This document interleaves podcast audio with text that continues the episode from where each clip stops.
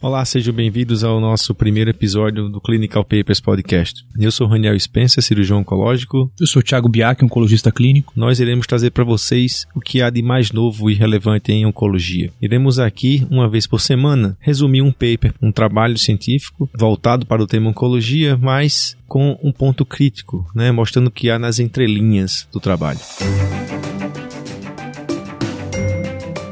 Os melhores papers publicados, interpretados a fundo por um time de especialistas em oncologia. Seja muito bem-vindo a mais um episódio do Clinical Papers Podcast com Raniel Spencer, Tiago Biaki e Diogo Bugano.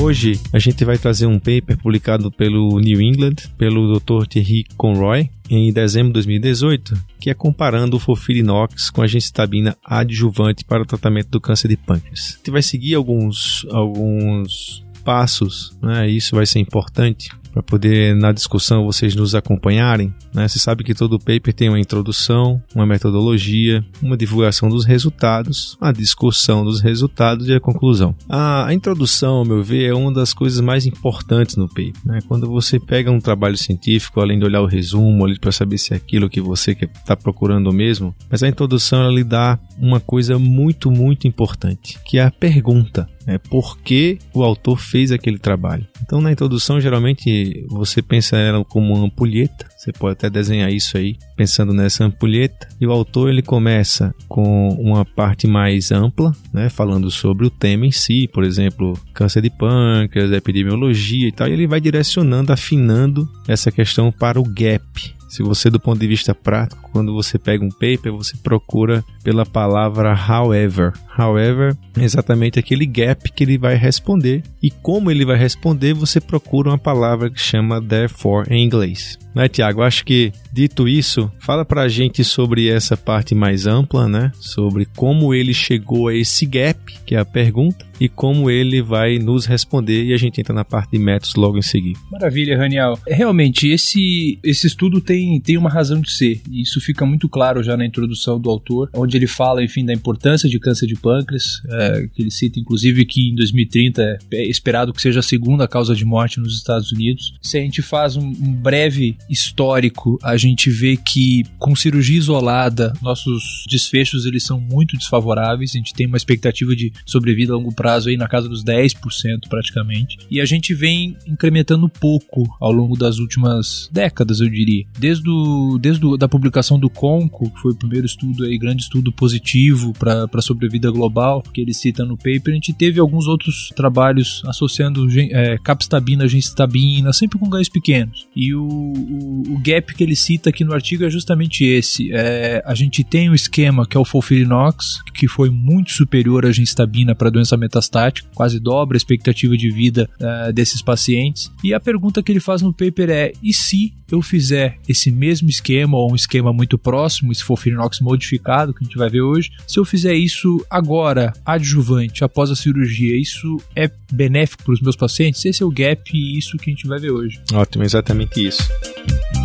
Vamos falar dos métodos então. Né? Quer dizer, quando a gente fala em métodos, a gente pensa no desenho do estudo, né? como esse estudo foi desenhado, e a gente olha alguns pontos fundamentais, que são os critérios de inclusão e exclusão, o período, como foi a coleta de dados, se houve randomização ou não, quer dizer, dependendo do tipo de trabalho que foi desenvolvido. Esse é um estudo fase 3, prospectivo, randomizado, um estudo de excelente qualidade, né, muito bem desenvolvido por centros especializados, multicêntrico, coordenado por um expert na área. E a gente sabe que esse esquema Folfirinox no tratamento de doença metastática tem eficiência comprovada. Então é todo racional de se tentar utilizar esse esquema Folfirinox com tratamento adjuvante. Tiago, vamos falar então dos critérios de inclusão e exclusão do trabalho? Vamos lá, então, como você falou, esse é um fase 3. Esses pacientes eles deveriam ter sido submetidos então à ressecção do tumor primário, então eles é, é um estudo de adjuvância. Ele inclui pacientes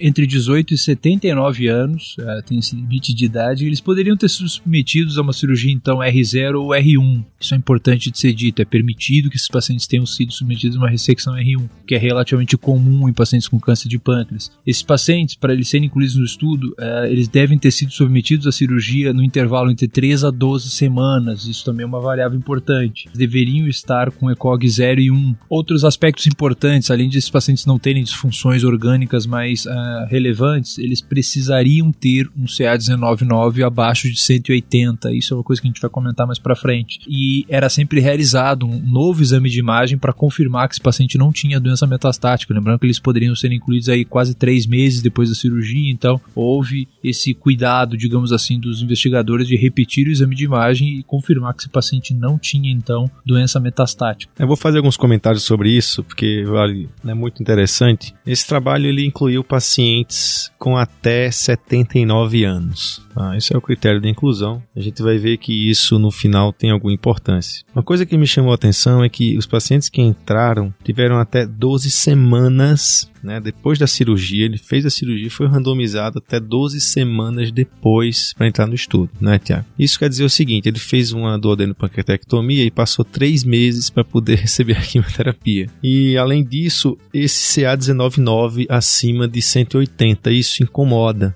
Né, esses pacientes foram excluídos. Quer dizer, como é que ele considera um paciente R1 de alto risco que pode receber a químio e um paciente com CA199 de 180 que também é alto risco, né? Tem muito trabalho mostrando isso, não pode receber a químio. Isso aqui, uma das críticas que se faz nesse trabalho é exatamente esse. Se você for parar para ver quem são esses pacientes, eles foram extremamente bem selecionados, né, Tiago? Essa questão do tempo é importante. Isso a gente vê na prática que não é raro esses pacientes é, estarem fit para começar algum tratamento adjuvante só depois de um intervalo de tempo aí de algumas semanas. Acho que isso talvez torna uh, esse trabalho, se, você, se a gente for ver por um outro lado, um pouco mais próximo do, do nosso dia a dia, digamos assim. E realmente concordo com você. Um CA199 de, de, de 180, ele no pós-operatório, para um paciente que teoricamente não é para ter doença, é algo que, que incomoda, sem dúvida. Tá falando ainda, continuando a falar um pouquinho mais do método, é engraçado, Thiago, porque eu percebo que muita gente que lê um paper, quando chega na parte de método, ele pula completamente o método e já vai ver como é que foi o resultado. Né? E eu sou fascinado por método, porque lá a gente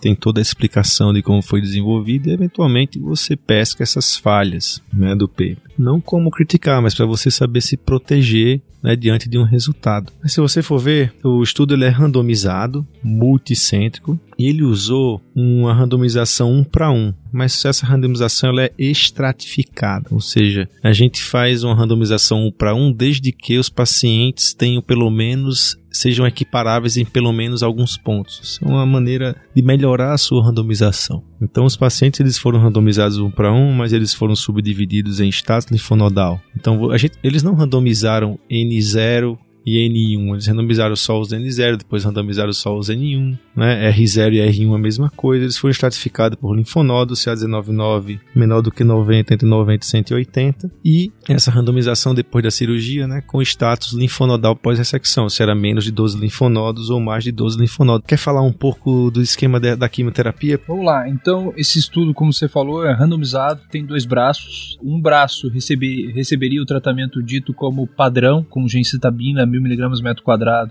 no D1, no D8 e no D15, cada 28 dias, esses pacientes faziam, fariam seis ciclos então de genestabina monodroga. O braço então experimental era com Folfirinox é, modificado, e esse modificado, Raniel, ele se deve principalmente a duas é, alterações aí que foram realizadas, uma delas a supressão então do bolos do 5-fluoracil, que foi visto que adicionava é, mielotoxicidade lá no estudo de doença metastática do mesmo autor, Dr. Conroy, e a outra alteração, na verdade, ela foi vista, foi visto que era necessário durante o estudo, foi a redução da dose do irinotecano de 180 então para 150 miligramas por metro quadrado, devido a uma alta incidência de diarreia, e no restante no esquema muito semelhante, com a mesma dose da oxaliplatina de 85 miligramas por metro quadrado e a mesma dose do 5-fluoracil é, infusional. E esses pacientes, e aí fazendo um leve gancho daquilo que você falou antes em relação à questão da estatística, eu também sou um, apaixonado por estatística. Esse estudo, então, ele tinha, ele incluiu 490 pacientes. De onde saíram esses 490 pacientes? Isso, na verdade, é um cálculo que é feito at através do que a gente imagina que seja o resultado do tratamento padrão, o que a gente imagina que seja o resultado do nosso braço experimental, e a gente vai setar, digamos assim, um alfa e um beta para o nosso estudo, e a partir disso, um tempo de recrutamento, e a partir disso a gente vai ter um, um N estimado. E o N estimado para esse estudo, então, que é o, o, que a gente chama de cálculo do N, foi de aproximadamente aí 490 pacientes. É, não esqueça que você ouvinte, a gente vai ter algumas sessões separadas, então quando a gente fala em N estimado,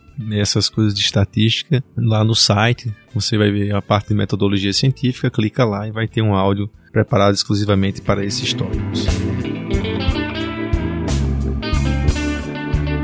Então, pessoal, agora passando para um outro tópico que é sobre os endpoints. Quer dizer, a gente já viu a introdução, né? O Tiago falou para você a motivação do estudo. Quer dizer, existiam estudos, principalmente com gencitabina e adjuvância, mostrando algum benefício sobre vida, mas o benefício ainda era ruim. Trabalhos com do próprio Conroy com o Fofirinox para pacientes metastáticos mostrou uma melhor sobrevida desses pacientes. Ele agora está utilizando o mesmo esquema, modificado, como o Tiago falou, como terapia adjuvante. Quer dizer, você operou o paciente, esse a mais de quimioterapia com o objetivo de aumentar a sobrevida, tempo livre de doença, etc. Esse objetivo, a gente falou, desculpa, dos métodos, né, como foi feito, critérios de inclusão, exclusão e o objetivo do autor. O objetivo é algo muito interessante nos papers. A gente vê hoje cada objetivo muito engraçado. Não porque ele seja menos importante. Mas como o Tiago falou, muito bem falado sobre cálculo do N, e o cálculo do N é bem assim, pessoal, a gente espera um resultado, calcula um número ideal de pacientes para mostrar se aquele resultado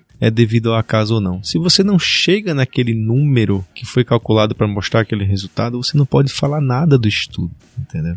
Então, esse cálculo do N às vezes precisa de uma diferença grande. Quanto maior a diferença entre o resultado que você está esperando e o que existe, menor o número de pacientes. É bem simples. Quando você quer mostrar uma diferença absurda entre um tratamento e outro, um tratamento, sei lá, melhora 20% a sobrevida, 30% a sobrevida, esse número de pacientes para mostrar essa diferença é menor. Então, às vezes você vê uns desfechos assim, taxa cirúrgica de conversão, quer dizer, não tem nada a ver com sobrevida. Eu queria saber se o paciente tinha maior recidivo ou não, mas eles botam a taxa cirúrgica de, de conversão como o endpoint para poder calcular o N ter menos pacientes. Então a gente aqui está exatamente para que você não caia nessas pegadinhas. Deixe com a gente a gente vai checar isso, né, Tiago? E aqui no trabalho, o endpoint não, não teve nada dessa pegadinha, o endpoint extremamente razoável, né, e, honesto. É, ele usando esse endpoint como endpoint primário, fazendo de novo um leve gancho aí, digamos assim, com a questão do cálculo do N, ele deixa muito claro no estudo. Endpoint primário é sobrevida livre de doença. E aí essa variável que ele usa para calcular o N. Então ele fala, olha, eu vou estimar que com o meu Folfirinox eu tenha 10% a mais de sobrevida livre de doença em 3 anos. E aí ele vai lá, coloca um, um, erro beta de 20%, um erro alfa de 5%, ele coloca, isso tem cálculo, isso é feito no computador, tem programas específicos para isso, uma taxa de recrutamento de, é, de tantos pacientes por mês, e isso vai te dar um N, foi assim que ele chegou no N do estudo. O desfecho primário, concordo com você, Raniel, ele é bastante relevante, sobrevida livre de doença, é, um paciente que tem uma doença onde a gente espera que a sobrevida pós recorrência, ela infelizmente ainda é muito curta, esse é realmente um, um, um desfecho é, substitutivo, o surrogate, importante, apesar de a gente não ter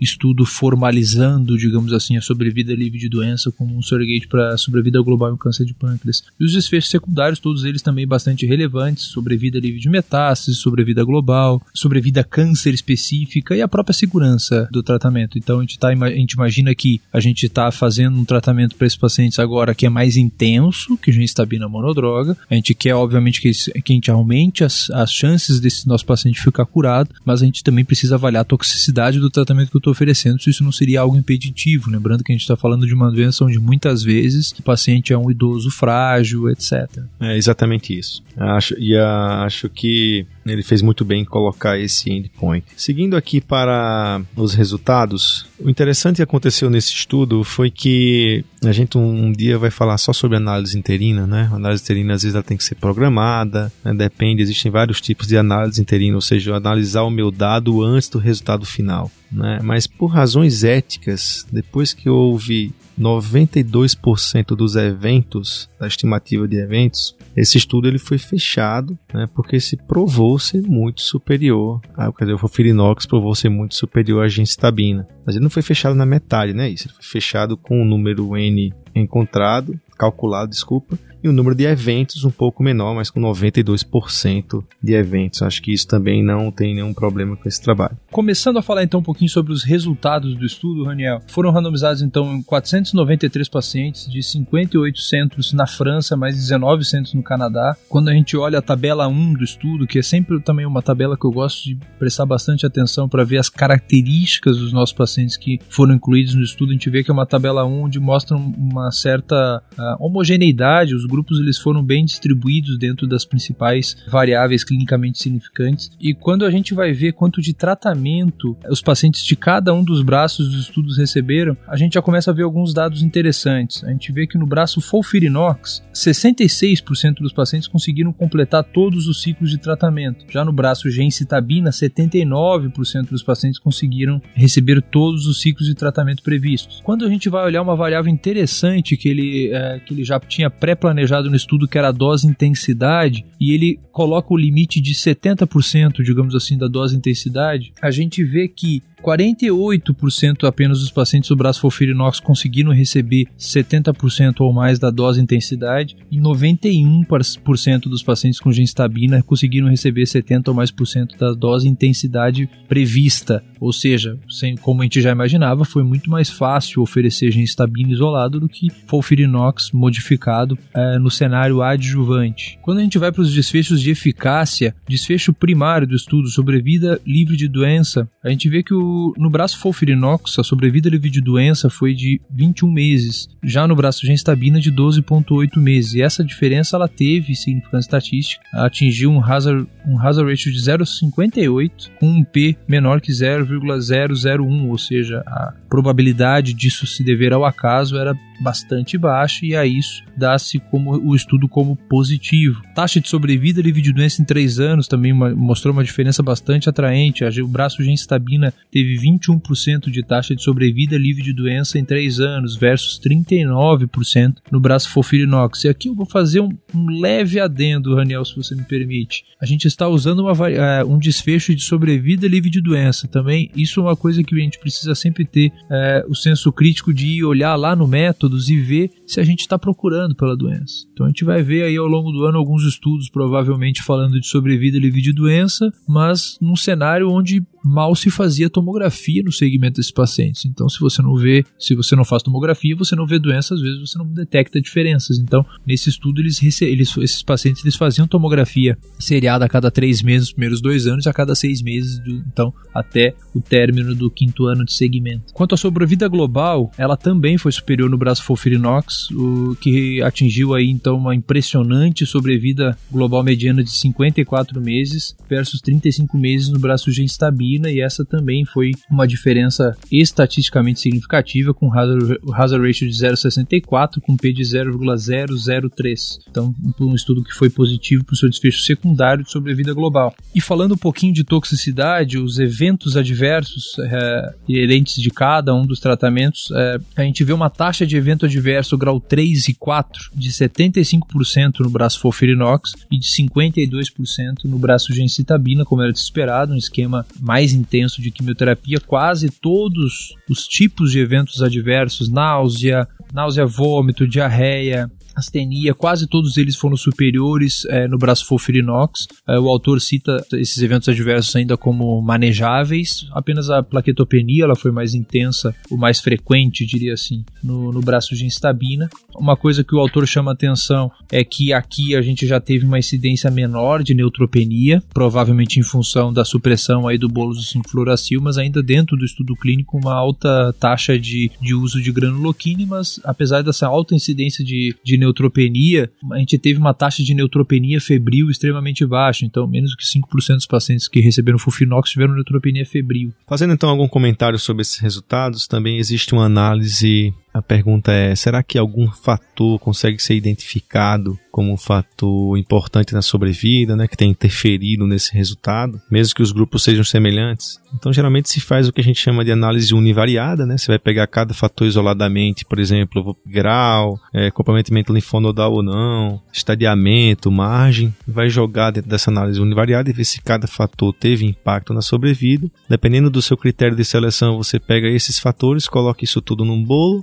e faz o que a gente chama de análise multivariada. Quer dizer, que, que às vezes você tem um linfonodo positivo, mas que quando você coloca junto da margem, o que ele era significativo sozinho, ele deixa de ser. Isso é que a gente chama de análise multivariada. Na univariada a gente teve o grau, linfonodo positivo ou não, estadiamento 2B ou mais, margem positiva, ressecção vascular, né, veia ou porta, e como, como fator preditivo de pior resposta. Só que quando colocou na análise multivariada, apenas o grau e a ressecção da veia porta foram fatores de pior prognóstico. Isso é interessante. Não sei explicar exatamente isso, ao meu ver, por exemplo, linfonodo positivo ou estadiamento mais avançado deveriam ter impacto na multivariada. A gente não tem comentários sobre isso, mas é importante ficar ciente. Nós não iremos aqui descrever toda a discussão, porque a discussão a gente entende como algo livre, que o autor fala dos seus resultados, ele usa muita literatura para explicar algumas coisas, exemplificar. Eu acho que alguns pontos da discussão são importantes para que a gente discuta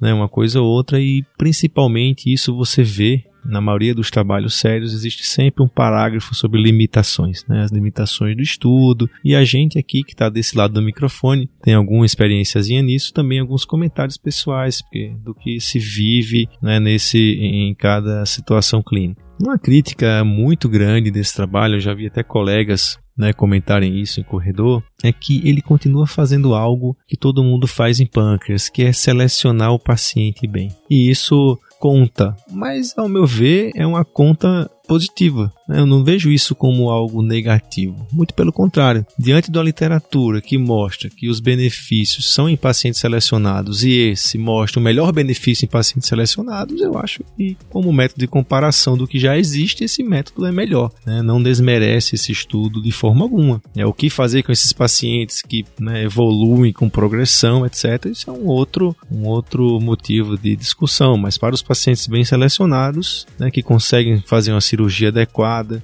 quer dizer, que conseguem receber essa quimioterapia mais jovens, etc., e vai receber o melhor tratamento. Eu acho que é esse foco que deve ser dado a esse estudo. É, uma outra coisa que eu percebi aqui é que muitos pacientes que foram operados atualmente eles entrariam nos critérios de inclusão de tratamento neoadjuvante. Né? Um paciente, por exemplo, a gente vê um número de pacientes estadio clínico um pouco mais avançado, até com linfonodo. Se o linfonodo veio positivo na peça, muitos deles provavelmente já eram suspeitos na imagem. E isso hoje existe uma corrente muito forte em pâncreas, né, Tiago? Que se faz o tratamento neoadjuvante, quer dizer, trazer esse esquema de quimioterapia, não especificamente esse, mas um esquema, para fazer antes da cirurgia, quer dizer, você seleciona mais ainda. O paciente que está fazendo a quimioterapia, que faz o downstage, que não evolui doença, você operar e assim você oferece essa quimioterapia para um número bem maior de pacientes que não saiu de uma GDP, como é, a gente fala no linguajar cirúrgico. Mas eu acho que é o próximo passo, né, com o Fofirinox, é trazer essa droga, esse esquema, melhor dizendo, para um cenário neoadjuvante e, ao meu ver, mais uma vez, isso é bom, porque aqueles casos que você pensava que não era linfonodo positivo, que você achava que era um tumor menos avançado e que você resolveu operar upfront, que é o que a gente chama, mas que veio na peça com a margem positiva ou que veio com N positivo, esse esquema de adjuvância é o melhor. Então, nada mais é, sensato do que hoje você ter um time multidisciplinar que discuta isso e que conheça e que consiga oferecer esse tratamento, que não é nada de outro mundo, né? Cuidado com toxicidade, experiência, mas consiga oferecer para os melhores resultados, principalmente para pacientes bem selecionados e foram submetidos a uma cirurgia e que surpreendentemente vieram com critério de prognóstico pior. Tiago, quer algum comentário sobre alguma limitação? Concluir a nossa conversa sobre esse paper? Queria encerrar com dois comentários. Um deles é, é um gancho que você acabou de puxar. É, realmente eu acho que o caminho para essa doença seja a gente pensar em tratamento sistêmico antes da cirurgia. A gente, a gente vê muito nitidamente nesse estudo que a gente ofereceu uma, uma taxa muito baixa, digamos assim. A gente viu uma taxa muito baixa de pacientes que terminaram a quimioterapia como proposta ou que conseguiram fazer uma dose intensidade de tratamento como proposto. E eu diria até mais, como a gente viu uma diferença de desfecho muito grande entre os braços. A gente viu uma. Um, Fofinox dobrou a taxa de sobrevida e lividinense em 3 anos. E talvez isso sugira pra gente que realmente ao fazer isso antes da, antes da cirurgia, a gente talvez não precise fazer 6 meses de quimioterapia. Esses pacientes eles fizeram 70% da dose boa parte das vezes. Então talvez realmente esse é o primeiro ponto. Eu acho que fazer isso antes da cirurgia e é uma estratégia que o próprio grupo do Dr. Conroy, o Prodigy, está, está estudando nesse exato momento. O segundo comentário que eu queria fazer é o Fofirinox foi superior à gencitabina nesse estudo, isso é inegável, mas é importante a gente prestar atenção num ponto. A gencitabina, ela teve o mesmo desempenho do que ela vinha tendo nos estudos anteriores. Isso é uma coisa importante. Não é raro a gente ver um estudo positivo, o braço controle é o braço controle ok, aceitável, só que naquele estudo o braço controle teve um desempenho muito inferior ao que era historicamente. Aqui não. A gente vê, então, o desfecho de sobrevida devido de doença, que é algo, enfim, que como a gente conversou, relevante. No braço gencitabina, a gente vê uma sobrevida livre de doença ali em torno de 12 meses, que é muito próximo dos 11, 15 meses que a gente via em estudos anteriores com gencitabina, mostrando que realmente nesse cenário, acho que não tem dúvida, ah, se a gente cuidar direitinho dessa questão de toxicidade, o Fofirinox mostrou superior à gencitabina e deve se tornar aí o novo tratamento padrão adjuvante para o câncer de pâncreas, fazendo aí um gancho de outra questão que você falou, seleção de pacientes, realmente, população super selecionada no estudo, mas ah, se a gente for pensar um pouquinho, acho que talvez seja o que a gente tem que fazer na prática também, né? A gente tem que super selecionar, a gente não vai conseguir fazer Folfirinox no idoso frágil COG3 é, pós gasto duodeno pancreatectomia, a gente não vai conseguir fazer em pacientes que vieram depois de múltiplas complicações no pós-operatório, no quarto, quinto mês de pós-operatório. Acho que na prática a gente tem que selecionar também, acho que esse resultado veio em boa hora. Pessoal, obrigado. Próxima semana estaremos aqui. Não esqueça, compareça no nosso site, faça seu comentário. Eu sei que cada um, cada colega cirurgião, residente ou médico que trabalha na área de oncologia vai ter um comentário a mais para fazer sobre esse paper. Vá lá, vá lá no portal, acesse, faça seu comentário, converse conosco, participe. Vamos todos crescer com esse nosso trabalho. Espero que vocês nos acompanhem. Estaremos aqui próxima semana com um novo paper sobre o tema oncologia gastrointestinal.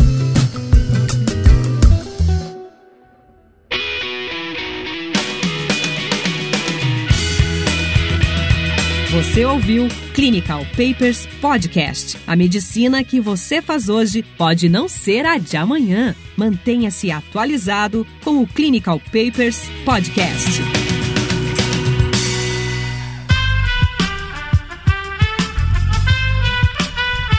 Este podcast foi editado por Aerolitos Edição Inteligente.